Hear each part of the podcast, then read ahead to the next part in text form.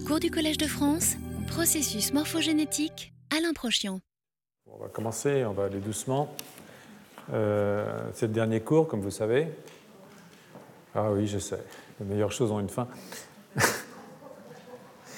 Donc, euh, au cours des, deux années, parce qu'on a quand même passé deux années sur cette question euh, importante, euh, sur ce thème, hein, donc des maladies neurologiques et psychiatriques, et surtout sur ce que les études de développement et d'évolution peuvent apporter à la compréhension de, ces maladies d'une façon générale, de leur étiologie, de leur décours éventuellement de la possibilité d'y porter des améliorations, avec énormément de, prudence, bien entendu.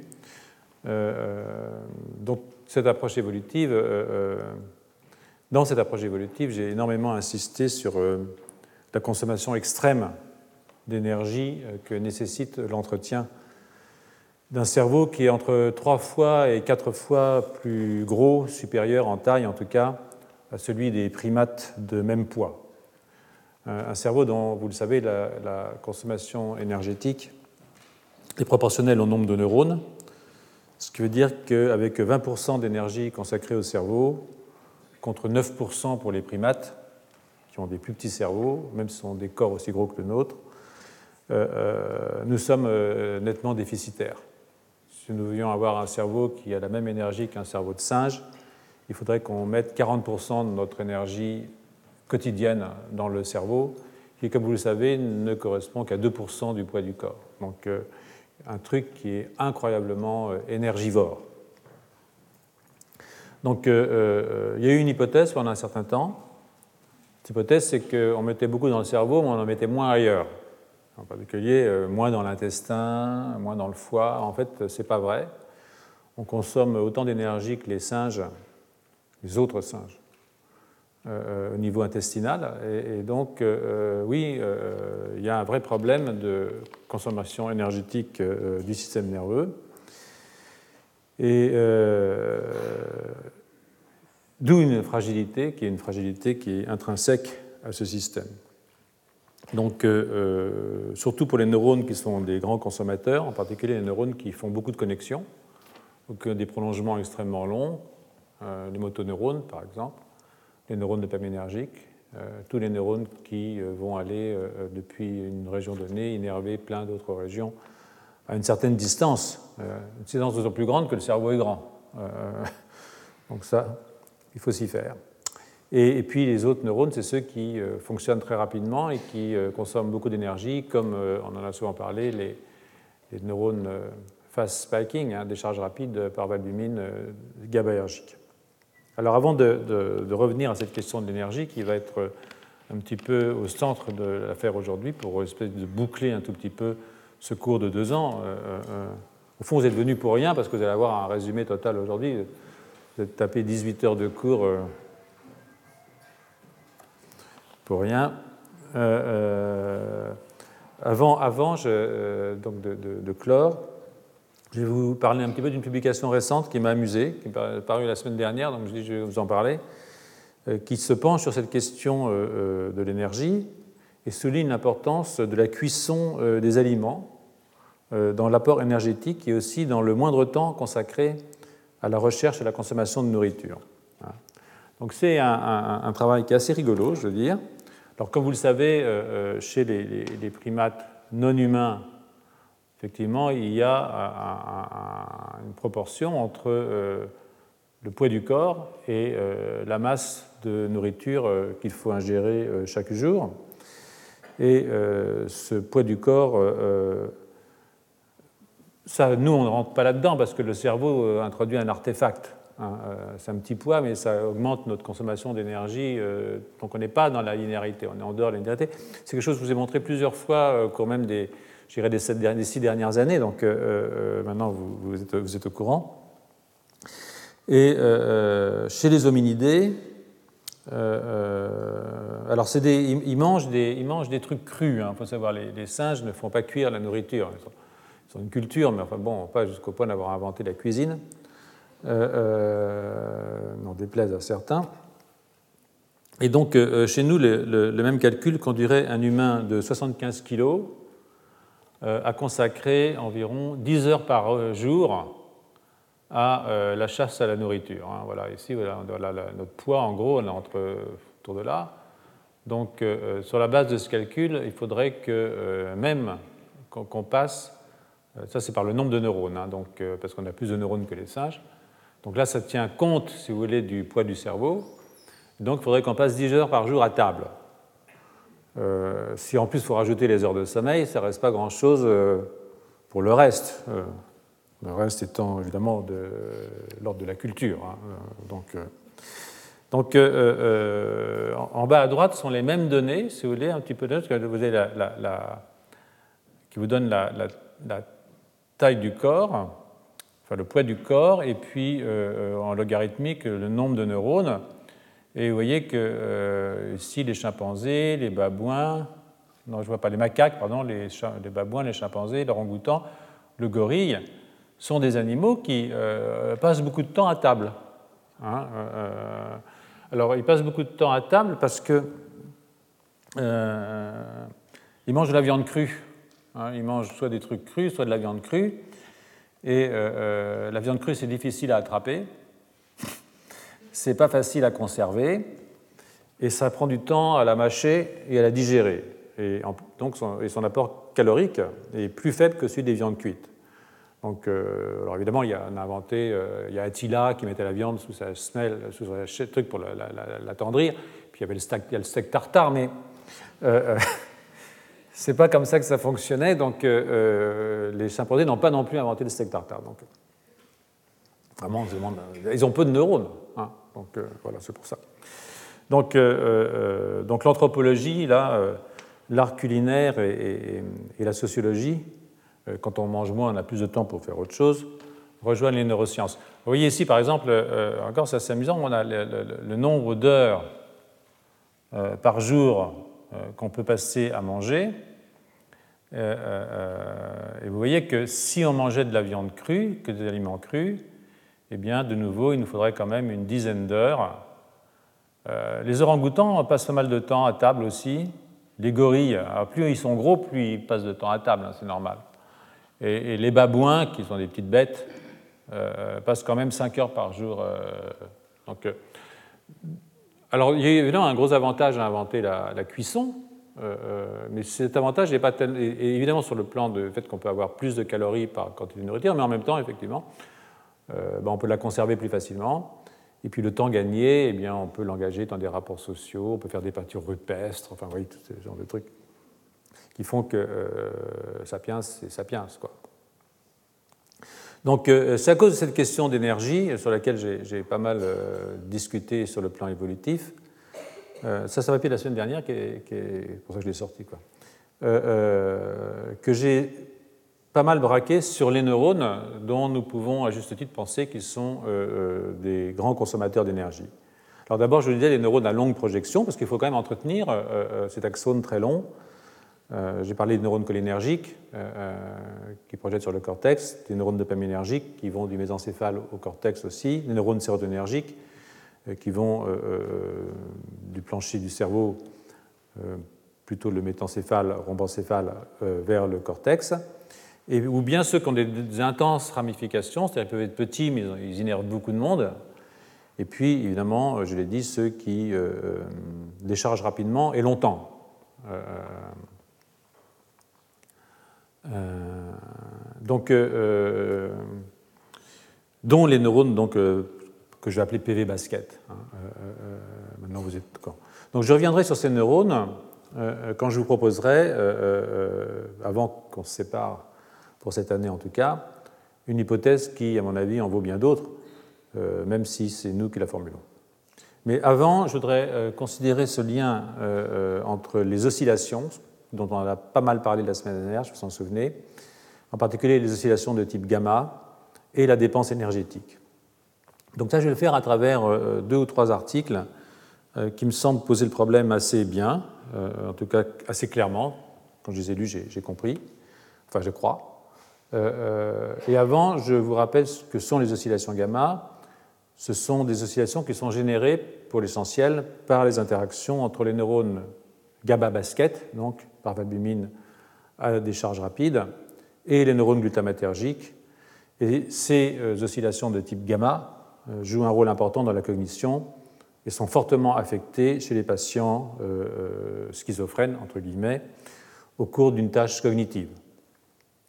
Par exemple, la reconnaissance d'une figure de Mounet. Donc, vous vous rappelez, les figures de Mounet, ce sont des figures qui sont. Voilà, vous voyez ici la tête d'un homme, euh, d'un humain. Vous voyez qu'en mettant du blanc et du noir, en retirant tous les grisés, on rend la reconnaissance difficile. Il y a même des gens parmi vous qui m'ont dit qu'ils n'avaient pas vu que c'était un sapiens. Donc, euh, bon, euh, à l'envers, c'est encore plus dur. Et vous voyez que quand on fait cette tâche de reconnaissance, donc on présente le stimulus, c'est-à-dire la figure, eh bien, euh, au bout de 200 à 400 millisecondes, ça prend du temps. Hein. Ce n'est pas un truc immédiat, ce n'est pas une milliseconde, c'est quelque chose qui engage une certaine durée. C'est long, 200 millisecondes, hein, sur le plan électrophysiologique.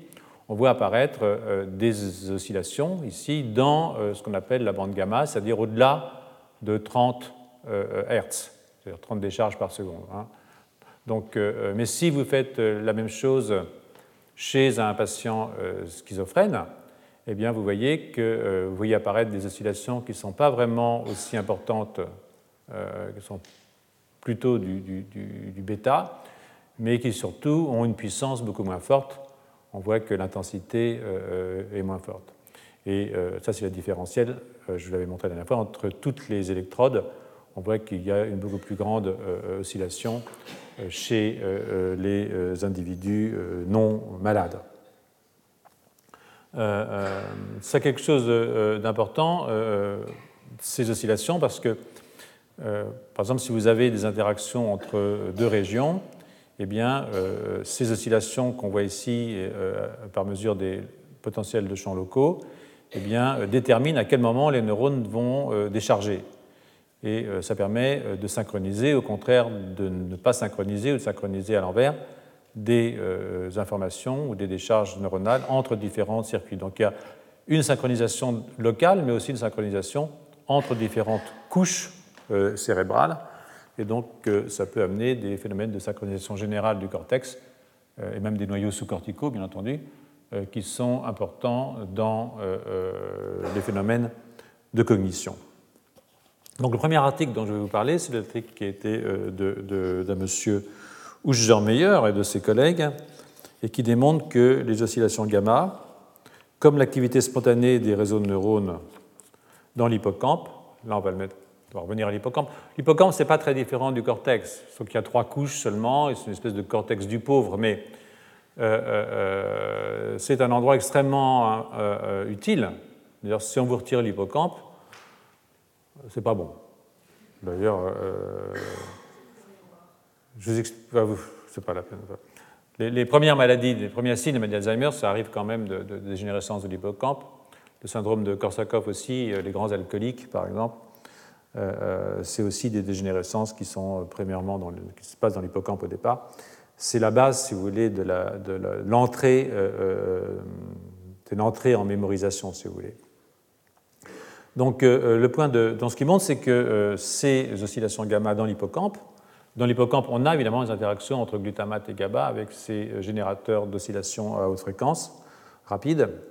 Euh, euh, le point de, euh, ils ont, que ces oscillations sont sensibles à la pression partielle en oxygène. Donc, point de départ du travail, c'est quelque chose qui nous est maintenant familier après toutes ces heures, c'est que les oscillations rapides des réseaux neuronaux dans la bande gamma, que l'on retrouve dans toutes les régions du cerveau, fournissent une base temporelle euh, euh, aux hautes fonctions cérébrales, comme la mémorisation, le décodage de l'information sensorielle aussi, voire euh, la conscience, pour ce que cela veut dire. A l'inverse, un défaut qu'on peut noter dans la mise en place ou le maintien des oscillations pourrait être à l'origine de troubles cognitifs et de désordres psychiatriques. Donc, dans la région CA3 de l'hippocampe, qui est prise ici comme modèle, oui, j'espère que je ne me suis pas trompé, oui, peut-être, c'est possible dans la région CA3 de l'hippocampe euh, qui est prise ici euh, comme modèle, c'est une des régions de l'hippocampe, vous la verrez tout à l'heure. Hein. Euh, les oscillations gamma sont générées, comme se doit, par l'interaction entre les neurones glutamatergiques pyramidaux et les interneurones GABAergiques à décharge rapide. on doit comprendre que les oscillations rapides si on veut qu'elle soit maintenue, nécessite une activation des ATPase sodium-potassium. C'est assez facile à comprendre parce que quand vous dépolarisez un neurone ou quand vous hyperpolarisez un neurone, vous changez les flux ioniques et donc, il faut recapturer ou réextruder les ions, c'est-à-dire maintenir, revenir à un équilibre. Et ça, ça demande l'activité de pompe euh, à ions. Hein. Et ces pompes ne fonctionnent pas sans énergie, elles fonctionnent avec euh, de l'ATP. Donc, euh, si vous voulez entretenir le système, surtout quand il est extrêmement rapide comme ça, vous avez 80 décharges par seconde, sur une durée qui peut être de l'ordre de la seconde, mais ça fait quand même beaucoup, eh bien, euh, euh, ça demande une très très grande euh, fourniture d'ATP. Hein. Et cette évidence est attestée par des travaux qui montrent que les oscillations gamma et l'hémodynamique, c'est-à-dire l'apport d'oxygène par le sang, eh bien, sont corrélés. Et ça, je vous le déclinerai à partir d'un article de, de, 2005, qui est un article qui était un article assez intéressant sur lequel euh, je reviendrai dans un moment.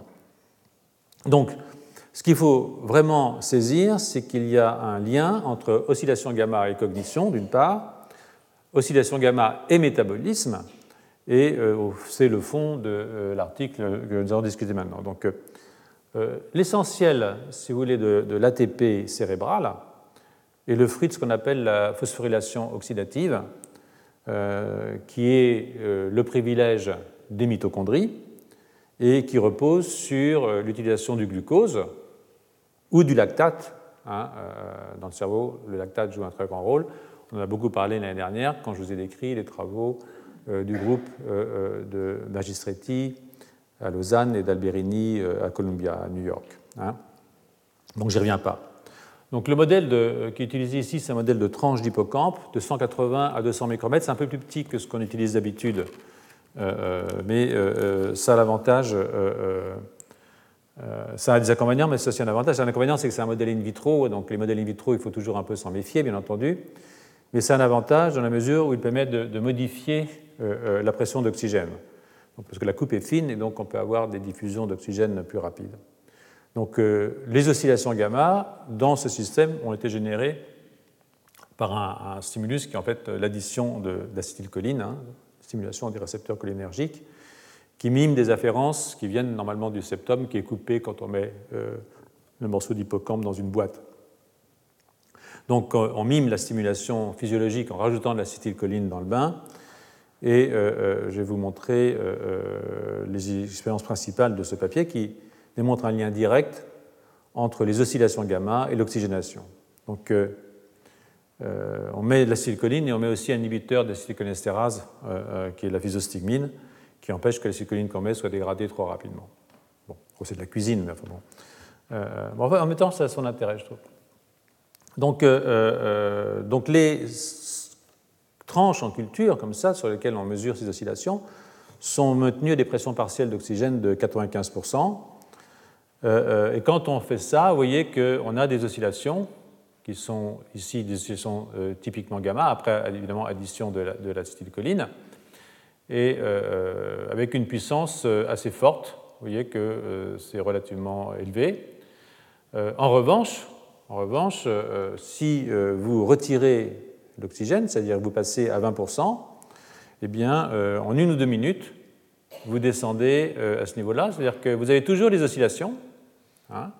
mais euh, la puissance des oscillations euh, est énormément diminuée. C'est-à-dire que euh, vous êtes moins capable, si vous voulez, de jouer sur la puissance des oscillations, qui est important quand il y a une stimulation pour que le cerveau, ici l'hippocampe, puisse faire le, calcul, entre guillemets, de ce qui lui arrive. la fréquence n'est pas diminuée, on a toujours des fréquences de type gamma, et euh, euh, c'est réversible, c'est pour qu'on n'a pas tué les neurones, hein, c'est pas qu'on ne les a pas asphyxiés. Si vous revenez en arrière, vous restituez le système. Hein.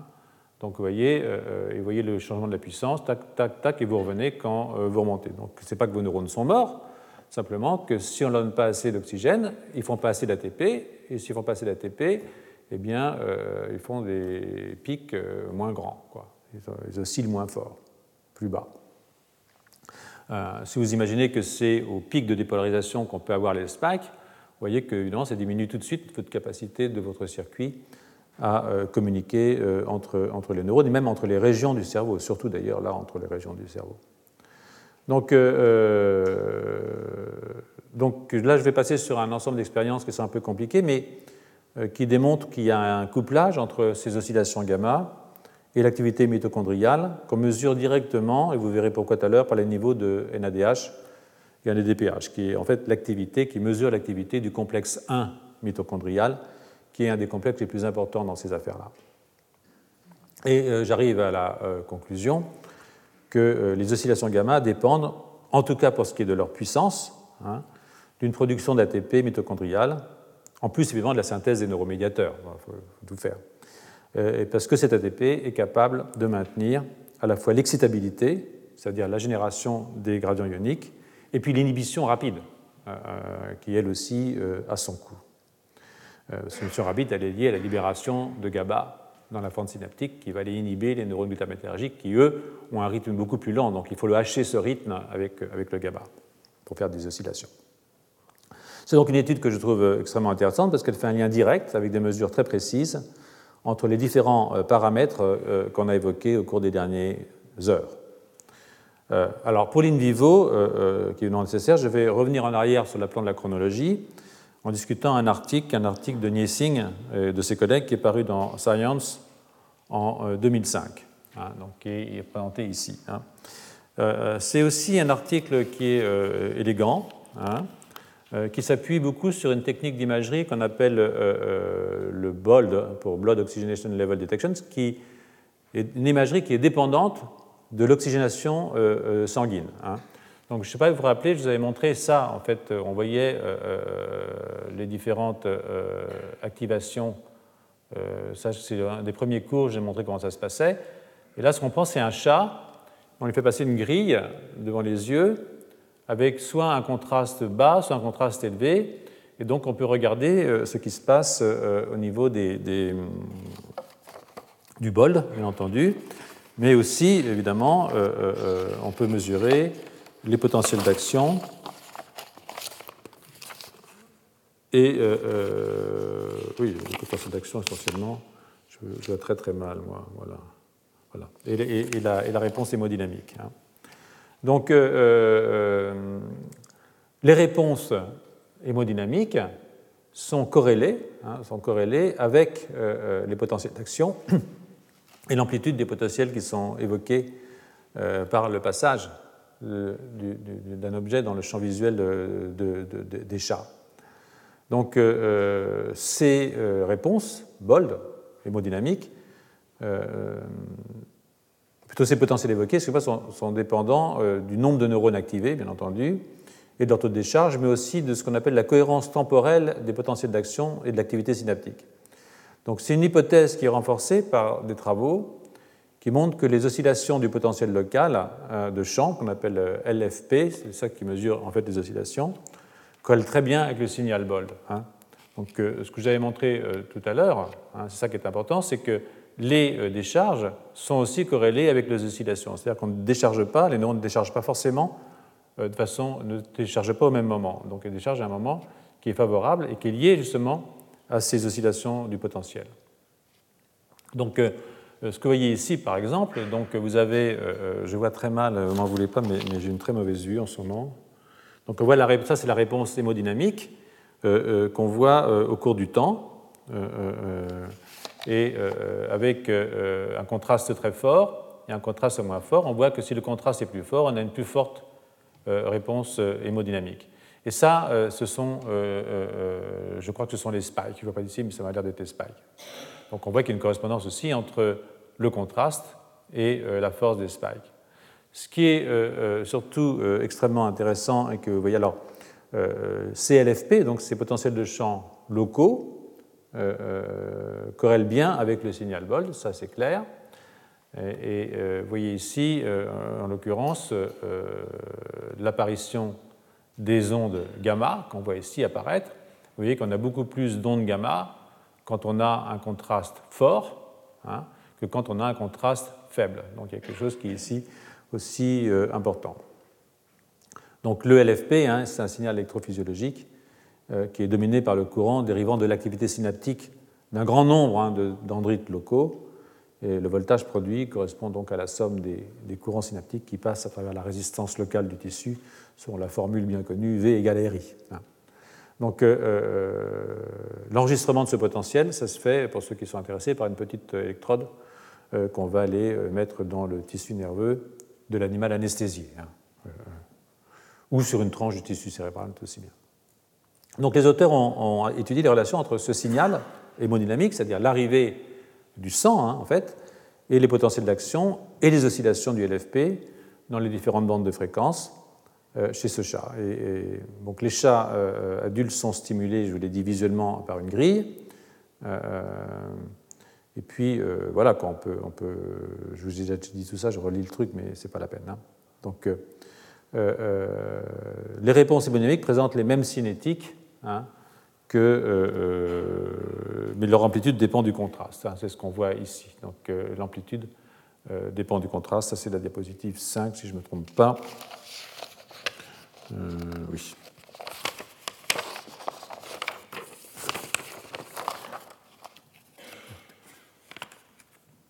Pas que je me trompe.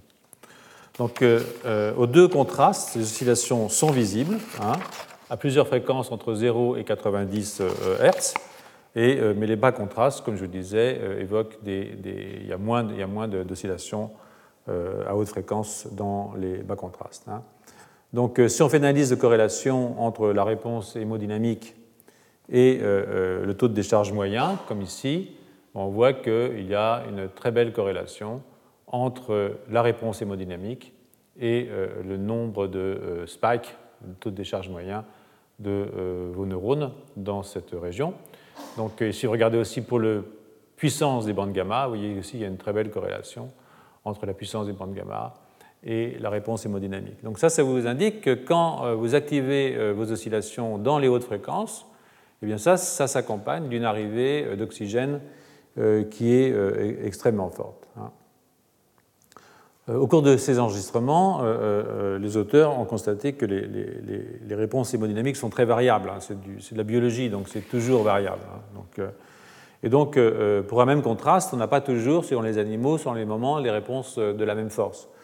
Donc, ce qu'ils ont fait, c'est que ont, ils, ont, séparé, si vous voulez, leur, leur, leur, réponse en trois des réponses fortes, des réponses moyennes et des réponses plutôt faibles. Hein. Après le stimulus, on fait le stimulus et puis on regarde la réponse hémodynamique, hein, on mesure par imagerie euh, donc, euh, optique, et on voit que, euh, évidemment, si la réponse est forte, elle s'éteint plus lentement. Plus la réponse est forte et, plus ça s'éteint lentement. Et là encore, quand on sépare artificiellement les animaux en groupe ou les expériences en groupe faibles, moyens, forts, en prenant en compte cette variabilité, on se rend compte que ça correspond de nouveau au spike, donc euh, euh, il y a une relation entre les spikes et euh, la réponse hémodynamique. Et en même temps, vous pouvez voir que vous avez une corrélation entre la réponse hémodynamique, qu'on peut voir ici, et les intensités des bandes gamma. Vous voyez que plus on a une réponse hémodynamique qui est très forte, et plus on a une très forte activation dans les fréquences gamma. Donc ce sont des, points qui sont euh, euh, intéressants, d'autant plus qu'on euh, peut évidemment quantifier tout ça de façon, élégante. Hein. On voit que par exemple, si vous regardez les fréquences delta, qui sont des fréquences très lentes, à 0,3 Hz, il y a quasiment une corrélation négative entre la réponse hémodynamique et, et ces réponses delta. Les θ et les alpha qui tapent à 4,7 ou à 8,12 Hz, c'est-à-dire euh, c'est relativement faible de nouveau, il n'y a pas de corrélation. Les bêta, il n'y a pas de corrélation non plus. Et si vous regardez les gamma, si ce sont des gamma faibles, plutôt bas au niveau de leur euh, puissance, eh vous voyez que vous avez une corrélation qui est assez bonne, mais beaucoup moins bonne que pour les fortes euh, activations, les fortes réponses gamma. Donc cette corrélation, ce qu'on peut retenir dans cette affaire, si vous voulez, c'est que euh, fondamentalement, la réponse hémodynamique euh, à la génération des oscillations euh, du potentiel local de champ, du LFP, dans la bande gamma, ben, les deux choses sont liées. Quoi, hein. Donc les deux composantes du signal BOLD, hein, hein, les euh, changements de volume sanguin et la charge de l'hémoglobine en oxygène, sont donc corrélés, pardon, aux oscillations à haute fréquence. Donc on peut dire que la précision donc, des décharges neuronales synchronisées, hein, les fréquences gamma augmentent cette précision, c'est ce que je voulais dire ici, que quand vous avez des fréquences gamma extrêmement rapides, eh bien on va pouvoir décharger que par exemple au pic de euh, la dépolarisation, et donc plus je suis serré dans cette oscillation, et plus euh, euh, mes décharges vont être corrélées et précises, eh bien, ces décharges neuronales synchronisées, dans un volume cortical donné, hein, celui, celui qu'on mesure par les électrodes qu'on a implantées, à la fois dépendent de la réponse hémodynamique, mais aussi contribuent à cette réponse hémodynamique. Hein. En tout cas, quand vous avez des décharges rapides, eh bien, vous allez activer la circulation sanguine locale. on va voir dans un instant par quel mécanisme. Hein.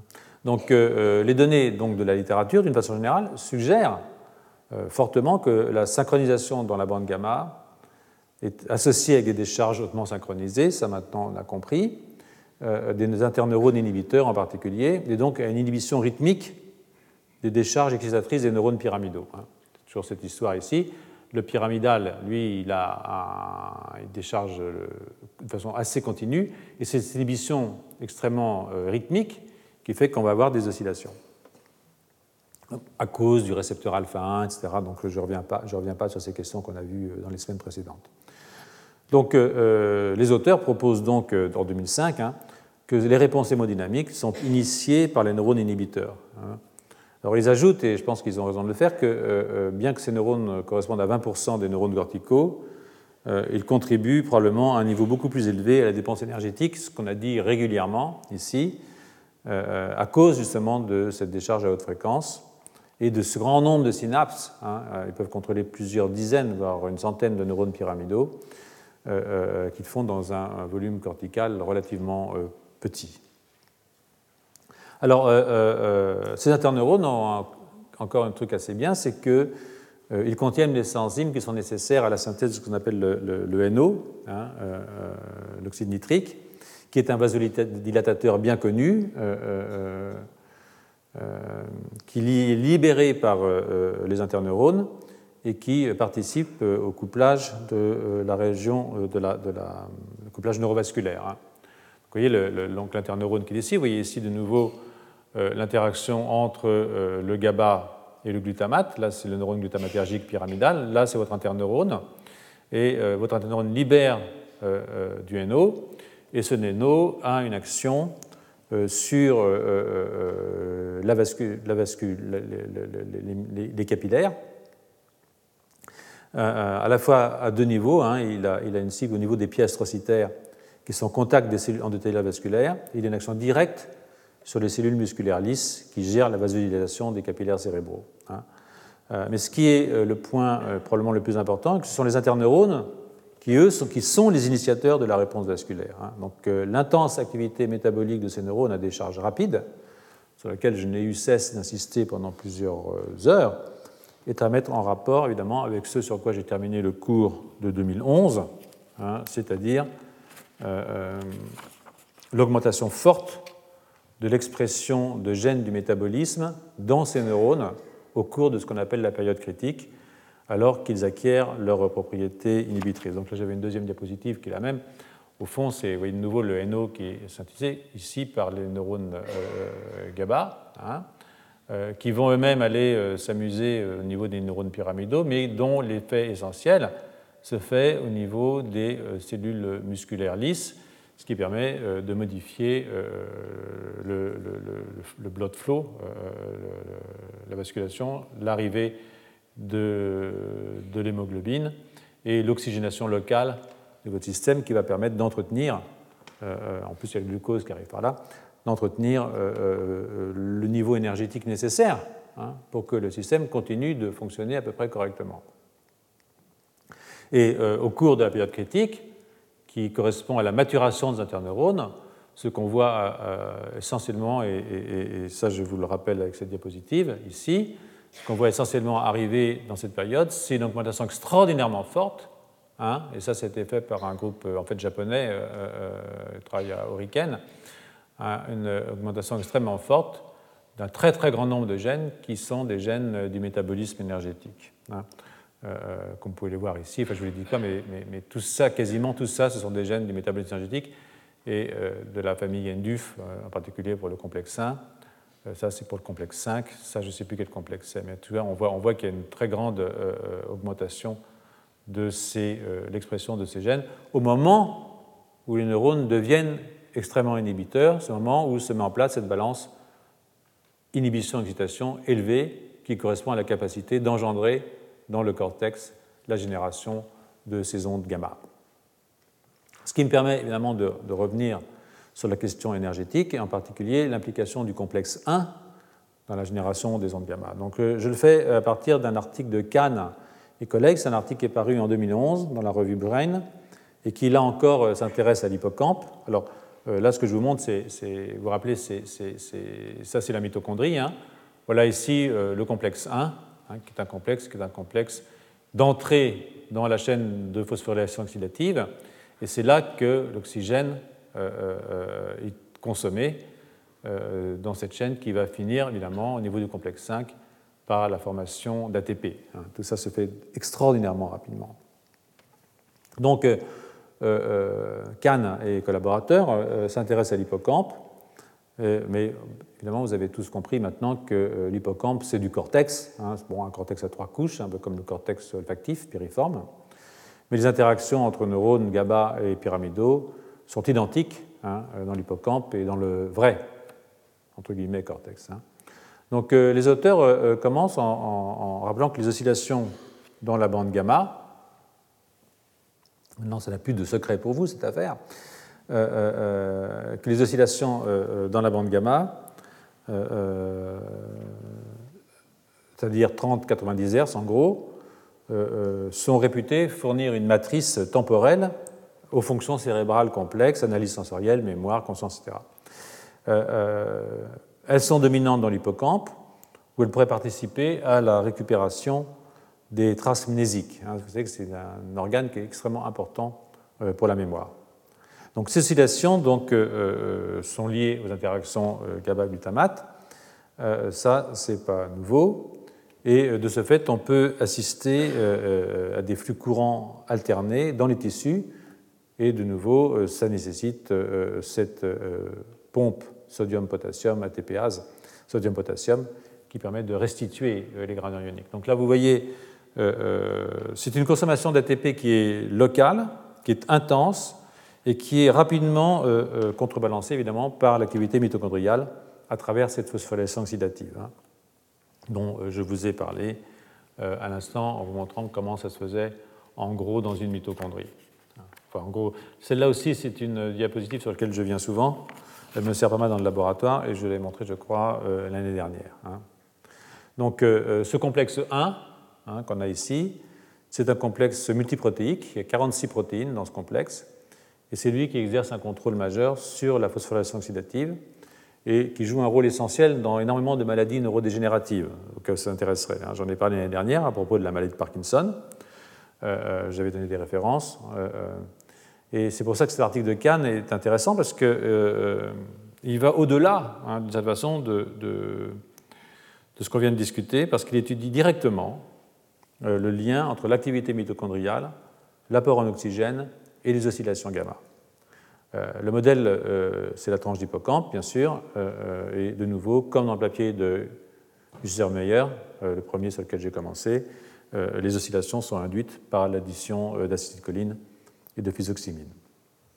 Donc les, LFP, le calcul potential, sont enregistrés au niveau de l'hippocampe, là c'est le euh, gyrus denté, CA1 et CA3, euh, euh, dans une souris qui est soumise à l'atmosphère classique, 95%, 5%, donc 95% d'oxygène, 5% de CO2. Et vous voyez que l'addition d'acétylcholine augmente énormément la fréquence des ondes gamma dans euh, la région CA3, beaucoup moins dans CA1 et quasiment pas dans le gyrus denté. Donc c'est un truc qui est local. C'est un truc qui est euh, variable. Les oscillations sont, plus fortes, vous l'avez vu, euh, en CA3 qu'en CA1. les fréquences sont identiques, c'est du 80 Hz en gros, mais il y a un petit retard de phase d'environ d'une milliseconde entre CA3 et CA1, ce qui suggère qu'en fait c'est CA3 qui drive les oscillations de C1. Donc ça commence à CA3, il y a une sorte de propagation, si vous voulez, de l'activité de CA3 vers C1. Hein. Et euh, ça, on voit ça chez la souris, on voit ça chez le rat aussi, ça c'est la même chose, hein, c'est chez le rat. Il euh, n'y euh, a pas de problème, il y a au moins deux, deux, rongeurs qui font ça. Je pense que nous-mêmes, en tant que rongeurs, même si on mange de la viande cuite, on doit aussi avoir des situations du même genre. Donc à partir de là, on peut évidemment regarder la consommation d'oxygène avec ce qu'on appelle une électrode de Clark, regarder les consommations d'oxygène. Et euh, on voit, on regarde la pression d'oxygène. Alors là, c'est ce qui se passe ici, c'est qu'on a bloqué avec l'atropine. Hein. C'est-à-dire que euh, c'est un muscarinique. Euh, tu vois, là, on bloque par l'atropine, donc c'est vraiment un récepteur muscarinique. Donc on a besoin de ça. Et puis on peut regarder évidemment les pressions d'oxygène. Et ce qu'on voit ici, c'est que quand on descend dans la coupe, euh, euh, avec son électrode de Clark pour mesurer les pressions partielles d'oxygène, on voit que bah, quand on descend, on a moins d'oxygène. C'est normal, euh, on est plus profond dans le tissu. Et on peut regarder en fonction de la profondeur les pressions partielles d'oxygène. Vous les voyez ici. Donc c'est au fur et à mesure qu'on descend dans la coupe jusqu'à 160 microns, je crois, si je vois bien d'ici, mais je vois mal. Mais et ce que vous voyez surtout, je crois, c'est qu'il y a une différence entre le moment où on est le contrôle et le moment où on induit euh, euh, les bandes gamma. Hein. Donc, euh, donc ça c'est en CA3, ça c'est en CA1, c'est donc dans deux régions de, l'hippocampe. et vous voyez que dans les deux régions, l'induction des bandes gamma entraîne une consommation d'oxygène. C'est-à-dire que si vous induisez des bandes gamma, vous avez une perte de pression partielle d'oxygène. Ça veut dire que votre tissu a consommé de l'énergie bah, c'est normal, il, se bouge, il court, euh, euh, il consomme, hein, euh, il maigrit, voilà, en gros. Donc, et c'est une diminution relativement forte donc, de la pression. c'est une diminution qui se fait évidemment dans les conditions spontanées, en blanc, mais elle augmente quand on induit avec l'acétylcholine euh, les oscillations gamma euh, euh, donc, en CA1 comme en CA3. Donc ça, vous l'avez vu là. Donc on peut le dire clairement, l'induction des oscillations se traduit par une plus grande consommation d'oxygène. Vous direz, ça, ça, va de soi, mais enfin bon, encore faut-il en être sûr.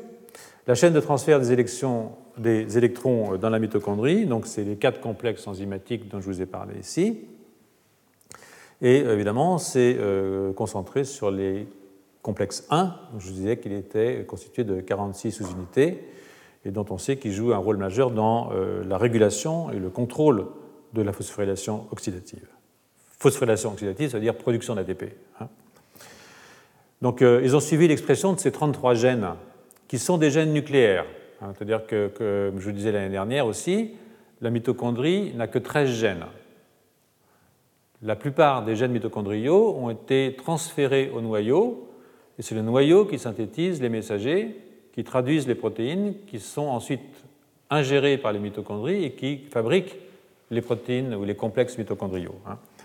Donc ce sont des gènes nucléaires, donc on peut regarder leur expression, hein, ça c'est leur expression, et euh, euh, ça c'est l'expression de 33 des 46 gènes du euh, complexe 1. On peut le regarder par hybridation in situ, et aussi euh, par euh, des mesures semi-quantitatives, euh, genre micro-arrêt.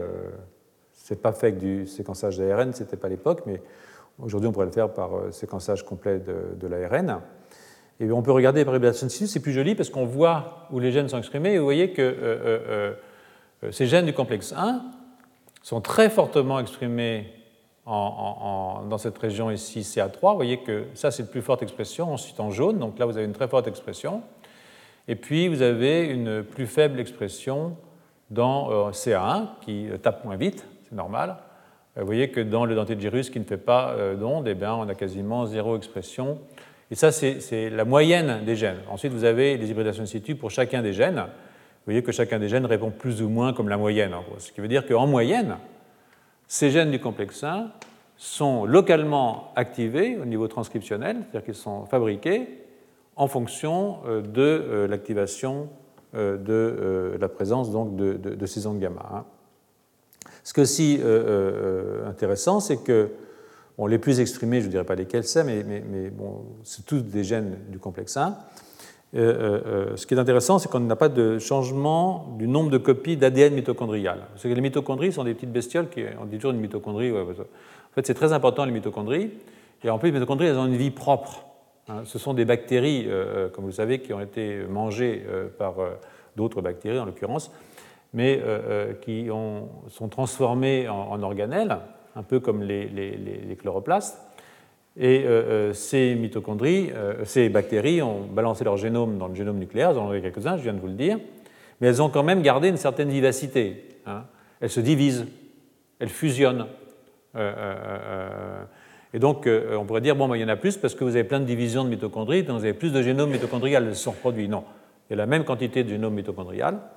Et donc, euh, euh, ça veut dire que, globalement, par mitochondrie, on a une bien plus forte activité de ce complexe 1 qui est lié quand même à quelque chose qui se passe au niveau du noyau. Hein, donc là, vous voyez aussi que c'est quelque chose qui est très intéressant, l'interaction, ce qui se passe localement au niveau de la mitochondrie et ce qui se passe au niveau du noyau de la cellule, parce que c'est le noyau de la cellule qui lui transcrit les choses. Donc il y a toujours une interaction entre le noyau et la mitochondrie. Je ne sais pas si vous vous rappelez, c'est quelque chose sur lequel j'avais un tout petit peu insisté euh, euh, dans euh, certains des cours de l'année dernière, je ne sais plus très bien lesquels pour rien vous cacher. Voilà. Donc l'addition d'acétylcholine produit les mêmes résultats chez le rat. Et donc ces chercheurs ont utilisé cette préparation du rat pour inhiber le complexe 1 mitochondrial. On peut l'inhiber. Il y a une drogue qu'on utilise pour euh, inhiber le complexe 1 qui s'appelle la roténone. Euh, euh, c'est quelque chose qui était dans certains insecticides et qui a rendu certains paysans parkinsoniens. C'est un inhibiteur spécifique du complexe 1 et son addition pendant l'induction des oscillations gamma par l'acétylcholine réduit immédiatement la consommation d'oxygène. Et ça, on le voit parce que c'est marqué par une remontée immédiate de la pression partielle d'oxygène. Vous voyez ici ce qui se passe.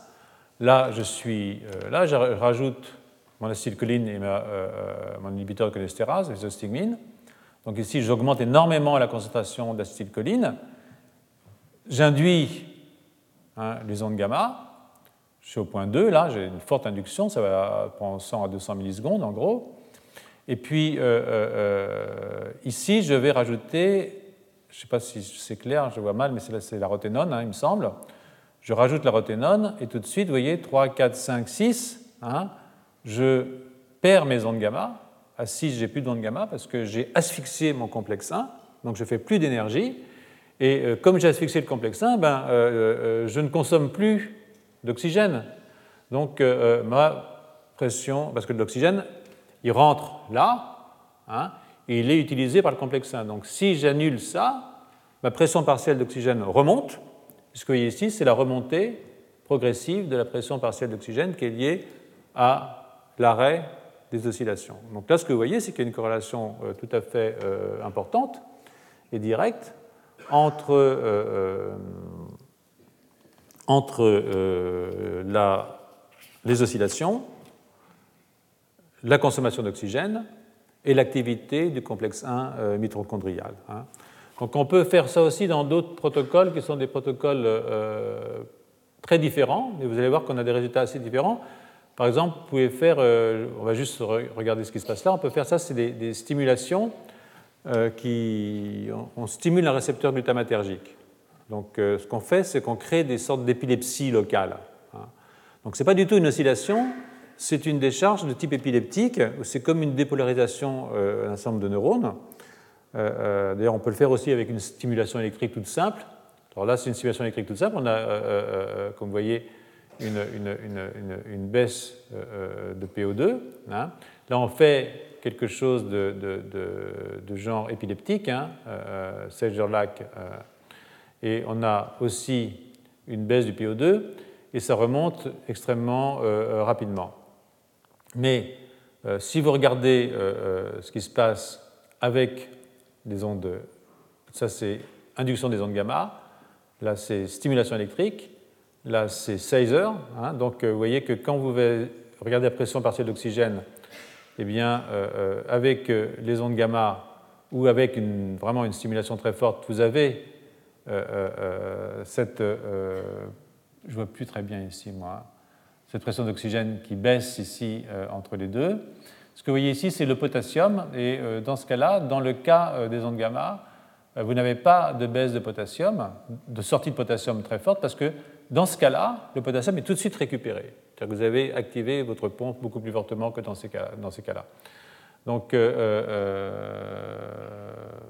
n'est pas la même chose, si vous voulez, d'avoir une activité oscillante extrêmement régulière et très fréquente, et d'avoir une stimulation de type NMDA, même si elle est extrêmement forte au point de euh, provoquer des crises de type euh, épileptique. Hein. Donc euh, ça, quand on voit que le potassium ne sort pas, c'est pas qu'il sort pas, c'est qu'il est récupéré extrêmement rapidement du fait de l'activité ATPase sodium potassium, qui répare en permanence cette fuite potassique.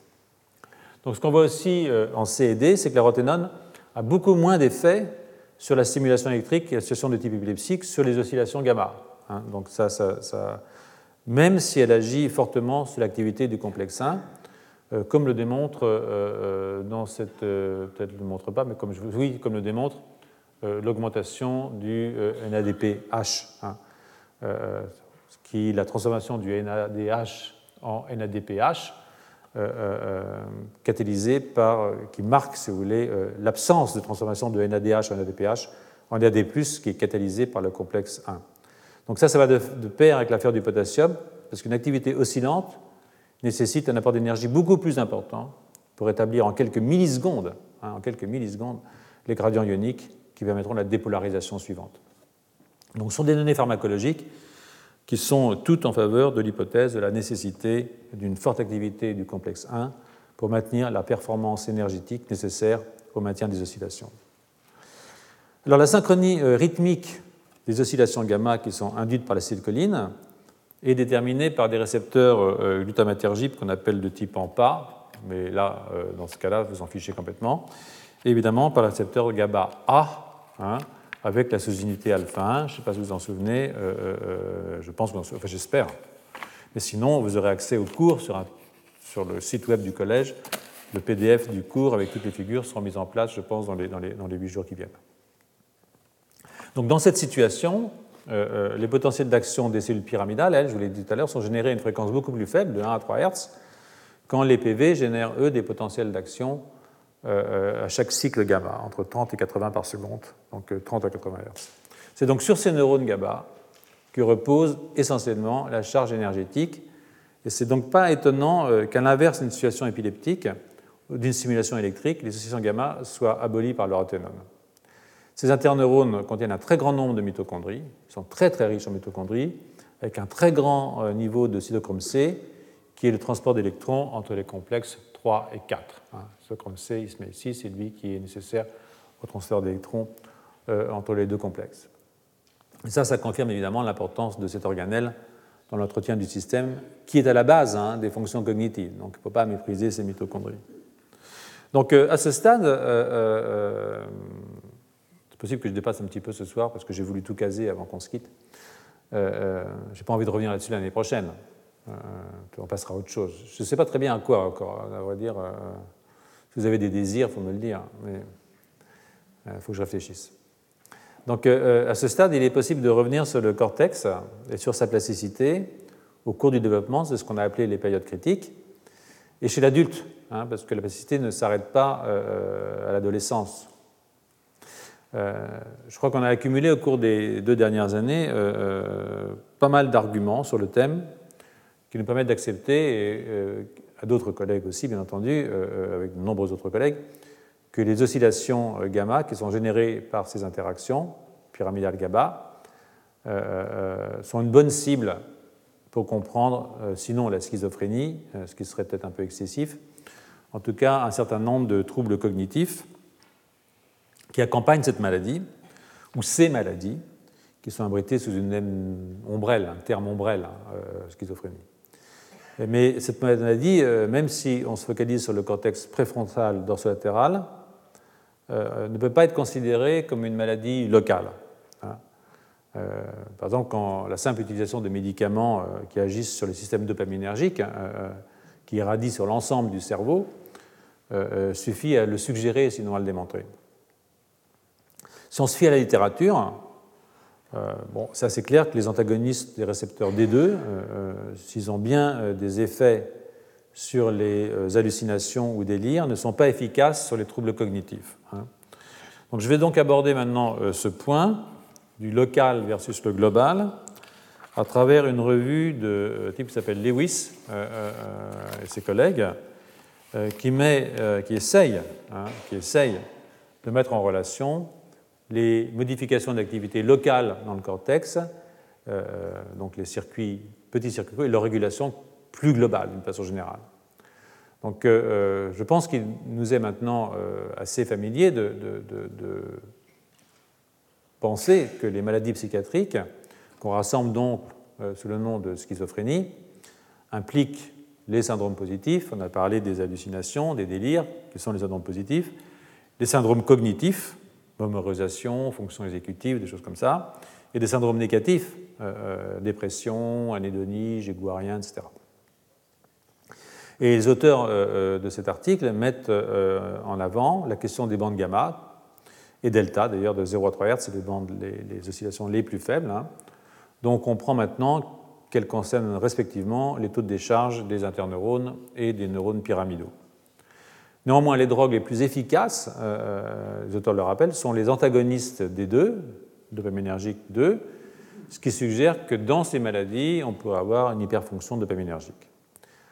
Il y a un autre euh, truc qui est intéressant, c'est que les antagonistes des récepteurs glutamatergiques de type NMDA, et là encore je voudrais avoir d'autres cours, mais ce n'est pas la peine de rentrer dans, le talmud des, des sous-types de récepteurs glutamatergiques, mais si on donne des antagonistes NMDA à des sujets normaux, euh, ça génère des symptômes qui sont des syndromes de type schizophrénie-like, des hallucinations, des délires, des trucs comme ça. Donc, euh, ça ajoute euh, l'hypothèse d'une possible hypofonction de la transmission glutamatergique de type NMDA. Qu'on peut avoir, quand on agit sur ces oscillations, on peut agir soit au niveau des GABA, soit au niveau des NMDA. C'est-à-dire que les deux peuvent, les deux peuvent, peuvent, peuvent intervenir. Hein.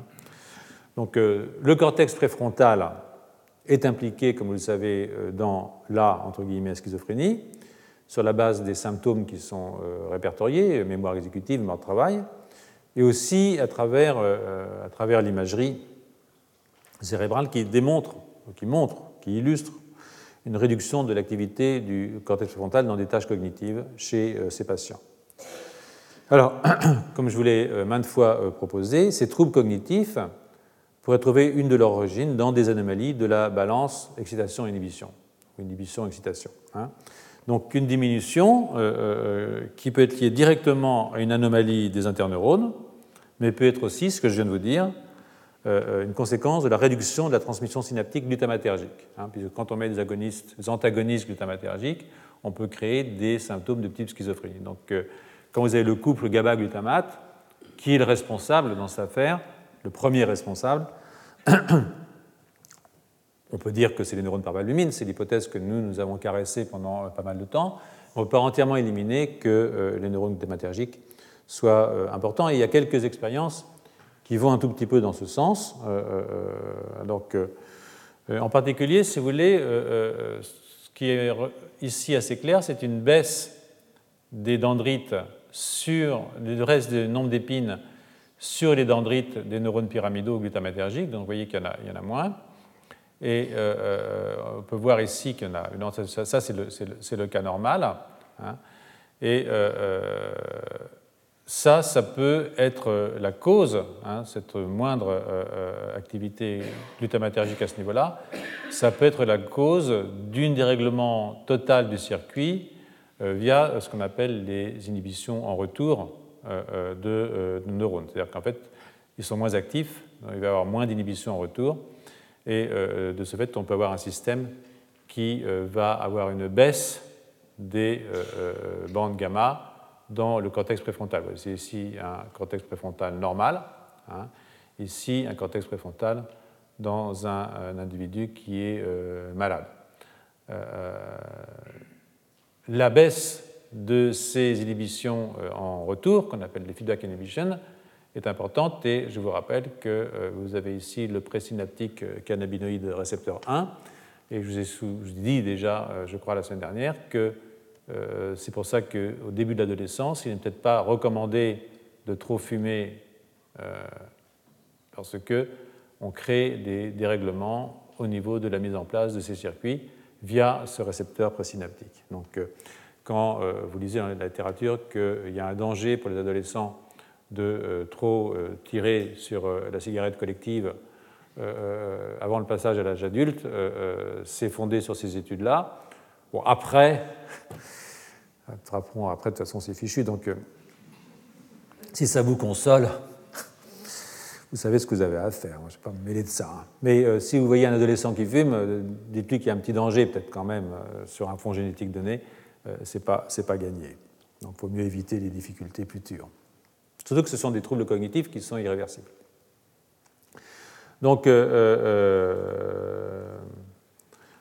tout ça pour vous dire que, et en plus, euh, ce qui est intéressant dans cette affaire de, diminution de l'activité euh, glutamatergique, c'est que, évidemment, la formation de ces dendrites pourrait avoir allié avec certains gènes dont on sait qu'ils sont mutés dans certaines familles euh, de schizophrènes. Par exemple, vous connaissez la, la translocation DISC1 dont on a parlé l'année dernière, qui est un gène qui est responsable de la dendrogénèse euh, euh, dans euh, l'essentiel des neurones d'une certaine façon. Donc il y a pas mal de gènes candidats qui pourraient avoir un lien avec la modification de ce qu'on appelle l'inhibition en retour. Il reste que, j'ai voulu vous dire ça parce que bon, je vais charger moi les neurones par valbumine, mais, mais, mais, mais ça ne veut pas dire qu'il n'y ait pas d'autres. Il faut être prudent dans toutes ces histoires. C'est comme les gens qui trouvent le gène de la schizophrénie. Donc euh, euh, il faut être extrêmement euh, prudent, c'est-à-dire que toutes les hypothèses sont ouvertes, même si celle sur laquelle moi j'insiste le plus, c'est celle des neurones par valumine, à cause de l'affaire énergétique, qui je pense est, à travers l'évolution, clairement un point essentiel pour l'entretien de nos systèmes cognitifs. Donc je dirais que quelle que soit leur origine, hein, les oscillations dans la bande gamma représente un apport important euh, pour la compréhension de cette maladie, j'en suis convaincu. Euh, à travers la littérature, je m'en suis convaincu. Euh, il existe au moins deux fonctions connues pour ces oscillations. D'abord, elles permettent aux cellules les plus excitables de déclencher un potentiel d'action. Hein. Donc ça, c'est ce qu'on peut voir ici, je vous l'ai déjà montré plusieurs fois. Ensuite, elles synchronisent les cellules dans un ensemble, ce qui permet de la détection du signal par des réseaux de neurones qui se passent en aval du premier réseau. Vous voyez, celui-là est en aval de celui-là, mais réciproquement, comme le montrent ces deux flèches. Là aussi, vous avez euh, des signaux euh, qui vont dans les deux sens, mais il y a un amont et un aval. Et donc, ça permet une synchronisation non seulement au sein du tissu, mais entre différentes couches. Hein. Il peut y avoir des oscillations dans la neurone de énergie qui peuvent avoir des conséquences au niveau du striatum, au niveau du cortex, etc. Donc, euh, ces synchronisations sont importantes. Euh, étant donné ce qu'on appelle aussi euh, le codage neural, euh, dans la mesure où, si vous voulez, vous avez aussi un décalage possible entre ces oscillations et selon le sens dans lequel se fait le décalage, entre le présynaptique et le postsynaptique, vous pouvez avoir des modalités de type LTP ou LTD. donc, ces systèmes de synchronisation, surtout dans ces bandes-là, sont évidemment importantes, je pense, sont importantes pour les phénomènes cognitifs. Et il a été souvent euh, euh, euh, proposé que la désorganisation cognitive qui caractérise la schizophrénie puise une de ses composantes dans une anomalie des bandes gamma, une proposition en accord avec la baisse d'amplitude de ces oscillations chez les schizophrènes, quelle que soit la modalité comportementale de leur stimulation, tâche à accomplir, etc. Hein. Donc, alors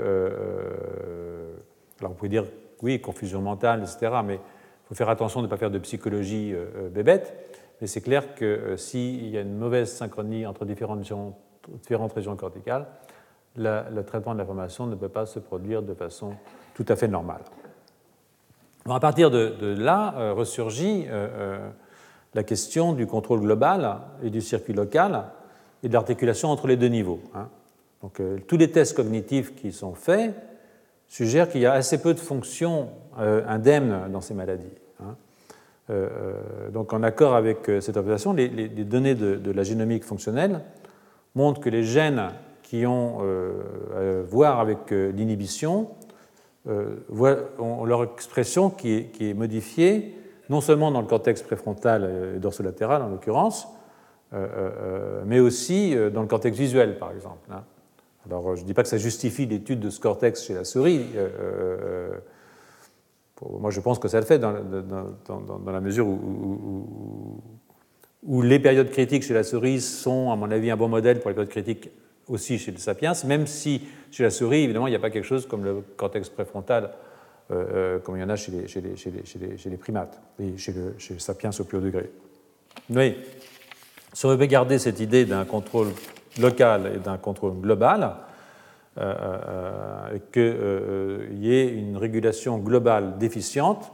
Alors, le fait qu'il y ait une déficience un petit peu partout, ça peut être une somme de déficiences au niveau local, par exemple, un même gène qui serait muté, qui serait important pour l'activité des neurones PV partout, hein, ou bien un contrôle par quelque chose qui innerve globalement tout le cortex et qui irait euh, euh, en trans, d'une certaine façon, réguler euh, tous les niveaux locaux. Hein.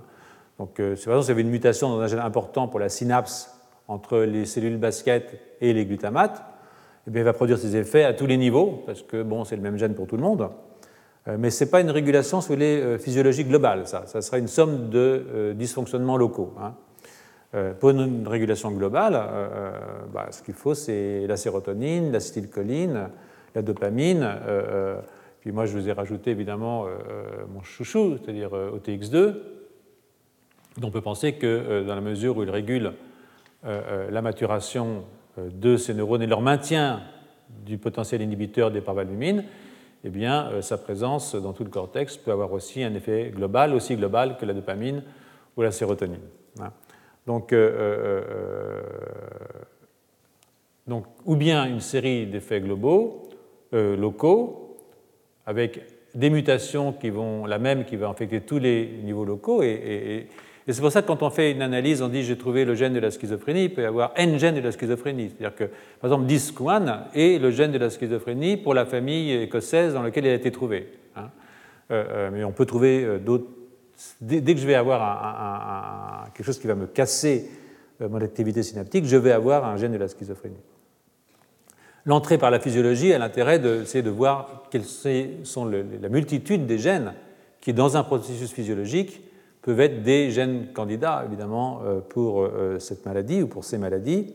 Et en même temps, peut-être, pendant on prend les choses de haut avec une approche physiologique, peut donner une idée de qu'est-ce qui se passe dans un cerveau de malade et comment on peut essayer d'y apporter une solution pharmacologique plus générale.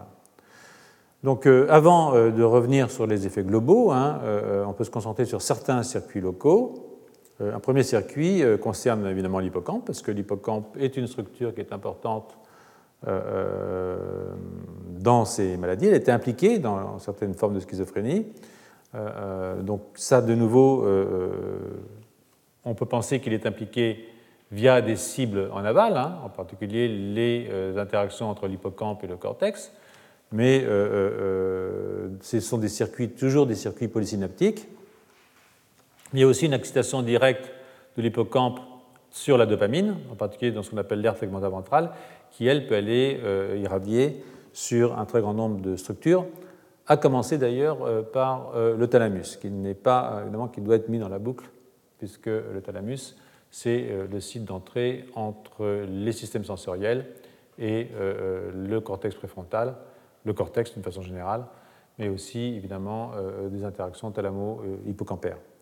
Donc c'est un circuit d'apprentissage très important. Vous savez, la nouveauté qui est enregistrée au niveau de l'hippocampe, euh, induit une excitation de euh, l'aire tegmentale ventrale et une libération de dopamine euh, qui est propre à soutenir au niveau du hippocampe une ELTP stable et par là une mémorisation. Donc même des structures comme l'hippocampe qui sont structures locales, une mutation qui se produirait à ce niveau-là peut avoir un rôle à jouer dans la cognition Et, de nouveau, là, je vous engage à être extrêmement prudent sur ce qu'on appelle sur l'étiologie de, ces maladies, hein, qui est probablement extraordinairement diverses selon les, malades. Donc, il ne s'agit pas d'entrer ici dans des détails qui seraient abscons, mais il me semble assez évident que d'autres circuits locaux entrent en compte, donc des circuits dans le thalamus, bien que nous ayons, pour des raisons euh, maintes fois explicitées, porté notre attention sur les ondes gamma, euh, euh, des anomalies dans les basses fréquences sont aussi présentes chez les patients, sans médication d'ailleurs, et aussi chez les parents sains. Donc ces oscillations delta, en particulier de 1 à 4 Hz. Alors ces oscillations delta de 1 à 4 Hz sont, sont associées normalement au sommeil lent, et leur présence chez des patients éveillés suggère qu'une partie du cerveau pourrait être comme endormie. Hein. Donc ces ondes lentes, on les, on, les, voit en général dans les parties médiales et ventrales du cortex préfrontal. Une des régions, euh, euh, voilà, ici, hein, une des régions euh, assez peu nombreuses où les antagonistes du récepteur NMDA diminuent aussi le métabolisme. Voilà, ici, un antagoniste du NMDA, vous voyez que vous avez une diminution du métabolisme dans euh, le cortex préfrontal. Ça, c'est le BOLD. Hein, on regarde l'irrigation, on voit qu'elle est diminuée dans le cortex préfrontal par ces antagonistes qui, je vous rappelle, induisent des euh, syndromes de type schizophrénie chez des individus sains. Hein. Euh, là, on voit ce qui se passe. donc, voilà quoi. Hein, je vais en rester là pour cette histoire de, circuits locaux. Je vais euh, terminer avec le contrôle global du système. Euh, euh, on a bien vu dans la diapositive que je viens de vous montrer hein, que la dopamine, qui vient de l'aire tegmentale ventrale, agit en éventail hein, sur toutes les structures corticales et sous-corticales, à commencer par le thalamus. Et une telle action en éventail est de nature à mettre en phase les différentes structures. Hein. Donc un raisonnement de même type peut être euh, proposé pour les deux autres systèmes régulateurs généraux euh, euh, que sont la noradrénaline ou la sérotonine, voire l'acétylcholine. Donc vous voyez que vous avez ici, je vous ai un tout petit peu fait un schéma qui me paraît intéressant. Hein. enfin bon, il est ce qu'il est. Vous avez tous ces petits niveaux locaux. Hein. Imaginez que ce sont tous vos, niveaux locaux dispersés à travers le cortex. Euh, donc, je dis, une mutation qui va aller bloquer ça là, il va le bloquer partout ici. Donc, vous pouvez avoir une mutation qui va agir à tous les niveaux locaux séparément, mais en même temps, vous pouvez avoir des modifications de vos systèmes qu'on va appeler systèmes d'entre-deux, hein, qui euh, peuvent globalement modifier l'ensemble de ces niveaux avec une action globale. Hein. Donc, euh, euh, c'est pour ça qu'on euh, peut avoir énormément d'hypothèses sur ces maladies, parce qu'il peut y avoir énormément de sources de ces dérégulations euh, globales. Donc, par-dessus ces systèmes qui sont des systèmes de neuromédiateurs, on peut ajouter évidemment beaucoup de choses. Hein. On peut ajouter les facteurs de croissance, en particulier, qui peuvent jouer sur la forme des réseaux au niveau morphologique. Ils peuvent modifier la forme des épines, etc. Ce sont des molécules morphogénétiques. Et comme on l'a souvent dit, la morphogénèse continue chez l'adulte. Euh, euh, donc, si vous modifiez euh, l'évolution du nombre des épines au niveau des dendrites des cellules pyramidales, via un facteur de croissance qui arriverait sur tout votre cerveau, évidemment, ça aura des effets globaux. alors, les sources de ces facteurs sont importantes. Euh, ces facteurs peuvent être locaux. On a vu que le BDNF, par exemple, est synthétisé euh, par les cellules pyramidales euh, glutamatergiques et qu'il augmente la maturation des neurones PV. Rappelez-vous, c'est un article sur lequel j'ai dû venir deux fois parce que j'avais été tellement confus une fois que j'ai dû reprêter la fois suivante. c'est Joliot qui m'a fait cette remarque. Il n'est pas là aujourd'hui, donc il n'y aura pas de fois suivante, donc on est tranquille. donc ces neurones PV augmentent la maturation des neurones PV mais c'est des, facteurs qui peuvent être aussi systémiques, et c'est pour ça que j'ai indiqué euh, le plexus choride, qui, comme vous savez, est une source incroyable euh, euh, de facteurs. Il y a les méninges aussi, hein, et qui donc peuvent jouer comme des sources de facteurs trophiques pour un système nerveux qui reste plastique, entre guillemets, suffisamment longtemps dans l'existence pour que le fait d'avoir en permanence des choses qui arrivent pour le nourrir au niveau hormonal donc, puisse jouer un rôle évidemment important. si on s'intéresse au plexus ce, ce qui est mon cas, vous l'avez remarqué depuis un certain nombre d'années maintenant, je crois qu'il est assez important de regarder les gènes qui encodent les protéines sécrétées. Ça a été fait par Ariel Dinardo dans notre labo. Et euh, là, je vous ai donné euh, euh, des gènes, c'est le niveau d'expression. Donc, je me suis arrêté au 500e gène le plus exprimé, mais on a, regardé les 26 000 gènes, leur niveau d'expression dans le plexus choroïde. Et là, je vous ai gardé uniquement les gènes qui encodent des protéines qui peuvent avoir un rôle à jouer dans la maturation du système. Donc, par exemple, la transthyrétrine, qui est, un transporteur de vitamine A, vous avez des facteurs de croissance, comme l'insuline, l'IGF-2, qui est une sorte d'insuline, euh, le précurseur de la protéine amyloïde, qui est un facteur de croissance quand elle est clivée pour donner sa forme soluble. Pas mal de protéines de la matrice hein, qui vont aller modifier les métalloprotéases, c'est-à-dire qui peuvent faciliter euh, euh, le remodelage au niveau des, matrices. Donc, par exemple, je vous ai parlé des périneuronal c'est de la matrice, hein, les périneuronal par exemple. Là, vous avez le transporteur de euh, l'IGF 2, enfin le transporteur 2 de l'IGF, une apolipoprotéine. Vous savez que ce sont des protéines qui présentent des lipides et qui sont importants. Donc, euh, euh, OTX2, hein, qui est le 162e gène le plus exprimé dans le plexus choroïde, donc C1Q, etc. Donc, l'aminine B, qui est de la matrice. Donc, vous voyez que si on s'adresse simplement à cette structure, qui balance tout ça dans le liquide céphalorachidien, tout ça ayant évidemment accès au cortex, on a déjà une source de, produits qui peuvent, euh, au-delà de la sérotonine et de tous les neuromédiateurs, bien entendu, jouer un rôle important dans euh, cette plasticité morphologique, du moins dans la possibilité qu'ont les neurones de répondre par des changements morphologiques à des modifications de l'environnement. Hein. Donc, euh, c'est je me permettrai de terminer un petit peu, de, continuer un petit peu avec OTX2 parce que, euh, euh, évidemment, c'est un travail qui a été fait dans, le, laboratoire. Donc, euh, c'était démontré par Spatazza en particulier et, ses collègues. Si on annule l'expression d'OTX dans le plexus, si on, alors on, diminue sa concentration dans les neurones par valbumine parce qu'il est capturé spécifiquement, rappelez-vous, dans les neurones par valbumine, c'est ce qu'a montré un groupe japonais et le nôtre.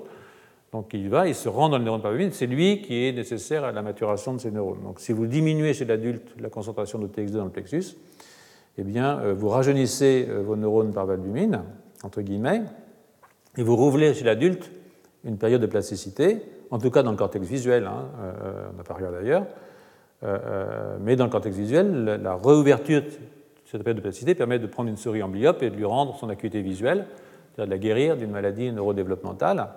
Donc on peut, euh, euh, je ne montre pas les données parce que le papier est en examen, comme on dit, euh, mais le principe est très proche de celui que je vous ai présenté il y a 15 jours environ, quand, avec un peptide qui bloque le passage de TX2 dans les neurones pavamine, on peut rendre son acuité visuelle à une souris qui, était, qui ne voyait pas de l'œil à cause, de, à cause de du fait qu'elle avait mal passé sa période critique. On lui a fermé l'œil pendant la période critique et donc elle n'avait pas appris à voir avec cet œil-là. Donc donc cette molécule, OTX2 en l'occurrence, parce qu'elle maintient les neurones par valbumine dans un état fortement inhibiteur, est un bon régulateur potentiel, euh, à mon avis, euh, euh, des ondes gamma, à l'égal évidemment de tous les autres systèmes divergents qui sont indiqués dans cette diapositive. Il ne s'agit pas de dire qu'il y en a un qui je pense que tout ça peut jouer ensemble, et c'est pour ça que ces choses-là sont assez compliquées à comprendre, c'est-à-dire que c'est jamais, hein, n'y a jamais un gène maître, il n'y a jamais un truc comme ça, ça n'existe pas ça.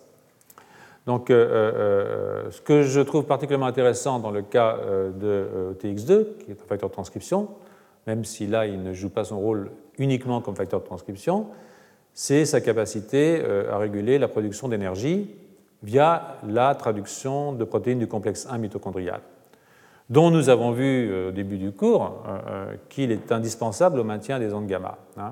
Si je dis supposé, c'est parce que euh, euh, cette possibilité a été à ce jour surtout explorée dans le cas de NGREL1, qui est une autre myoprotéine qui est elle, internalisée par les neurones dopaminergiques de la substance noire, ce qui dégénère dans la de Parkinson, et qui régule la traduction des protéines du complexe 1 mitochondrial et augmente considérablement la synthèse d'ATP. Hein, je ne sais pas si vous vous rappelez ça. Euh, voilà. Ici, c'est un, article qui a été publié il y a un an Vous voyez que si vous faites entrer une grêle dans vos neurones dopaminergiques, vous avez immédiatement une synthèse d'ATP, ça prend moins d'une minute. Hein. Euh, vous avez non seulement une synthèse d'ATP, mais une sécrétion d'ATP. Ici, vous pouvez voir à la surface ici de votre cône de croissance. Et euh, euh, c'est une action au niveau de la traduction des messagers périmitochondriaux. Et donc on a essayé de faire ça avec OTX2, et vous voyez, avec OTX2, vous voyez que là, sur des neurones qui sont des neurones de la rétine, on voit que l'addition d'OTX2 augmente énormément et très rapidement la synthèse d'ATP. Donc cette protéine aurait un avantage dans ce cas-là, c'est qu'à la fois, euh, bon, elle maintient une forte inhibition dans ces neurones, mais qu'en même temps, elle fournirait euh, le substrat énergétique nécessaire aux oscillations. C'est une hypothèse que je vous euh, propose, sur laquelle évidemment euh, nous travaillons actuellement et nous espérons avoir des collaborations avec des électrophysiologistes pour voir si les modifications de concentration de cette protéine a un effet sur la génération et le maintien surtout des ondes gamma. Donc il est 19h, 18h21, sauf erreur de ma part. Et donc je crois qu'il est presque temps donc, de clore cours et notre longue réflexion euh, sur les maladies psychiatriques et neurologiques, surtout euh, psychiatriques, euh, en fait, cette année, pour ce qui est du cours donc, de cette année. Je crois que, a été un petit peu compliqué, pas uniquement pour vous, c'était aussi compliqué pour moi, je vous rassure tout de suite. C'est une étude qui été assez complète de la littérature, et à travers cette étude assez complète de la littérature que j'ai pu mener, et j'ai essayé de vous exposer pour autant que je pouvais comprendre euh, ce que je disais. Euh, mais bon, ça viendra de mieux en mieux, hein, c'est toujours pareil. Euh, je pense qu'on peut arriver à la conclusion que les états psychiques pathologiques sont évidemment marqués par les symptômes classiques, hein, positifs et négatifs, mais surtout par un vaste problème cognitif qui, même s'il était présent de façon sous-jacente avant la puberté, euh, prend toute sa force dans la période euh, pubertaire et le passage de la fin de l'adolescence à l'âge adulte. Hein. Alors pourquoi est-ce que cette période euh, est favorable à la révélation forte du phénotype? Probablement du fait de la maturation tardive du cortex préfrontal. Je ne sais pas si vous vous souvenez que la période critique pour cette structure, se produit à la fin de l'adolescence. Hein, je vous ai montré la réorientation transitoire qui se passait, vous avez rappelé la semaine dernière, l'enfance, l'adolescence précoce, on voit l'adolescence tardive, on voit que euh, les capacités cognitives diminuent dans le cortex préfrontal, les bandes gamma aussi, et puis ça remonte chez l'adulte. Donc il y a un petit passage dangereux vers la fin de l'adolescence, comme chacun sait. C'est une période critique, euh, probablement d'adaptation euh, à un monde social différent, du fait des changements qui se produisent au cours de la période pubertaire donc je n'ai pas besoin de rappeler ici l'importance et l'intérêt. Alors dans l'hypothèse où ce serait un, mécanisme général de la période critique qui serait touché, il faut à ce moment-là penser que d'autres modalités sensorielles devraient être aussi affectées. Et de ce point de vue, je pense qu'il est assez intéressant de, constater que des cliniciens ont aussi observé des problèmes visuels plus tôt dans l'existence de ces futurs patients. Hein. Alors, euh, il est aussi possible que le défaut se situe de façon locale dans le seul cortex frontal, préfrontal. Et ça, euh, euh, bon voilà, les causes de, ces maladies elles-mêmes hétérogènes sont trop mal connues pour se permettre de, plaquer des explications uniques à des situations qui, en fin de compte, relèvent de la physiologie. Hein. Les avancées de la génétique sont très importantes. Hein. Euh, personnellement, j'ai plutôt un background de généticien, donc euh, je ne vais pas dire que ce n'est pas très important, c'est très important. Et elles ont permis d'identifier euh, un certain nombre de gènes qui, quand ils sont mutés, conduisent à des phénotypes psychiatriques. Ils sont ça comme ça. Il est hors de doute, à mon avis, je crois que maintenant plus personne ne le conteste, qu'il existe une base génétique à la schizophrénie. Je dis schizophrénie pour simplifier, hein. mais il ne peut que s'agir de ce qu'on appelle un fond génétique. Hein, qui sera plus ou moins porteur de dérèglements en fonction du développement, y compris postnatal. Par exemple, je reviens sur cette histoire, il semblerait, selon les spécialistes, euh, ce n'est pas un discours moraliste que je tiens, hein, ceux qui me savent connaissent que je suis moraliste mais pas puritain, euh, euh, ce n'est pas la même chose. certains spécialistes disent que même si l'utilisation du cannabis chez un adolescent ne conduit pas inéluctablement, c'est même rare, à développer la pathologie, cette drogue peut avoir un effet pathogène dans un contexte génétique donné. Hein. comme pour beaucoup d'autres maladies d'ailleurs, hein, Alzheimer, Parkinson, qui ont des formes génétiques et des formes sporadiques, celles-ci étant beaucoup plus nombreuses que celles-là, bien entendu. Parce que ce dont il s'agit, ce n'est pas d'un gène, en général, sauf dans une famille où on sait qu'un gène est muté, mais dans les formes sporadiques, en fait, ce dont il s'agit, c'est d'un réseau de gènes. Hein, euh, et derrière ce réseau de gènes se cache un processus physiologique, hein, parce que la génétique, ce n'est jamais que de la physiologie au niveau des génomes. Donc euh, euh, l'année dernière, je vous avais fourni régulièrement des listes de gènes. nous avons vu que ces gènes interviennent pour certains dans la formation de la fonction des circuits neuronaux, pour d'autres dans la forme des cellules, euh, dans la genèse des épines dendritiques, pour d'autres dans le métabolisme énergétique. Euh, euh, je m'étais un peu arrêté sur DISC1 parce que j'aime bien DISC1, moi je trouve que c'est un gène sympa. C'est lui qui été muté dans une famille écossaise, c'est une translocation, hein, où il y a donc une forme familiale, génétique, de schizophrénie, toujours avec les guillemets. Hein. Ce n'est pas le gène de la schizophrénie, mais c'est le gène de la schizophrénie pour cette famille-là, bien entendu. Mais ce qui m'intéressait dans ce gène, c'est qu'il est impliqué dans plein de trucs. Hein. Il est impliqué euh, euh, dans euh, la formation des dendrites via des interactions avec l'ISOAN. Il est impliqué dans la bêta-caténine via GS4-3. Il est impliqué aussi dans les mitochondries via quelque chose qui se, il se, liait, je ne sais pas si vous vous rappelez, à la mitophiline. Et donc il régulait le trafic des mitochondries. Donc c'était un gène qui était extrêmement large dans ses actions et, touchait beaucoup des niveaux euh, que nous avons discutés. Donc euh, je l'avais trouvé plutôt, plutôt, plutôt sympa. Enfin sympa, quand il est là. Euh, donc en tant que non-médecin, bien entendu, et, comme beaucoup d'entre vous, quand même intéressé par ces problèmes de la cognition, hein, c'est pour ça que vous êtes là, je pense que le lien entre le métabolisme et la transmission synaptique, euh, deux entités qui ont particulièrement évolué le long de notre lignage, hein, vous vous rappelez ce que vous avez dit, c'est-à-dire que quand on regarde ce qui est la différence entre un chimpanzé et un sapiens, avec les ensembles multigéniques, ce qu'on voit que les ensembles qui ont le plus bougé, c'est le métabolisme d'un côté, et puis c'est la transmission synaptique de l'autre, d'une certaine façon. Et ce n'est pas tellement étonnant. Hein. les deux sont incroyablement liés, comme essayé de vous faire passer la musique de ça euh, au cours de ces, heures peut-être un petit peu difficiles, bien entendu. Mais c'est le lien entre ces deux entités qui, m'a conduit à me concentrer sur les circuits euh, corticaux et sur-cortico-locaux et sur cette demande énergétique. Hein. Donc, euh, euh, pour conclure, les, oscillations gamma qui sont générées localement par la balance excitation-inhibition, la période critique, jetant là un, œil, un, regard intéressant, parce que c'est au cours de la période critique qu'on a la maturation de cette balance. Hein.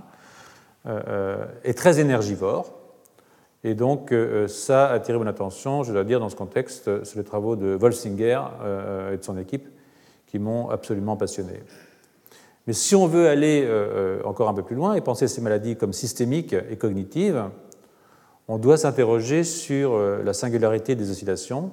Sont-elles seulement perturbées dans le cortex préfrontal ou sur leur généralisation Existe-t-il un problème d'orchestration générale hein, permettant aux régions de travailler ensemble, euh, pour la cognition est préférable.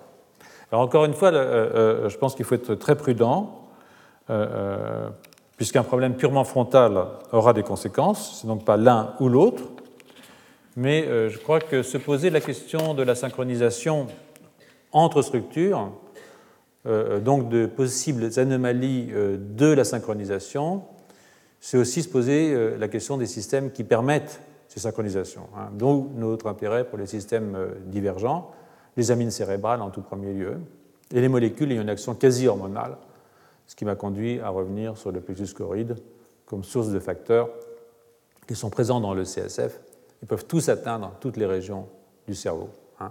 Euh, euh, cette diapositive-là, d'une façon.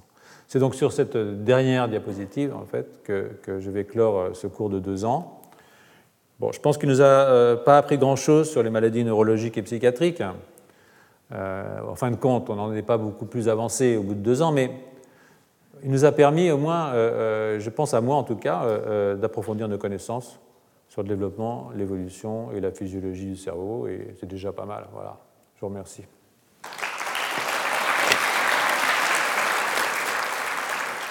Retrouvez tous les contenus du Collège de France sur www.colège-2-france.fr.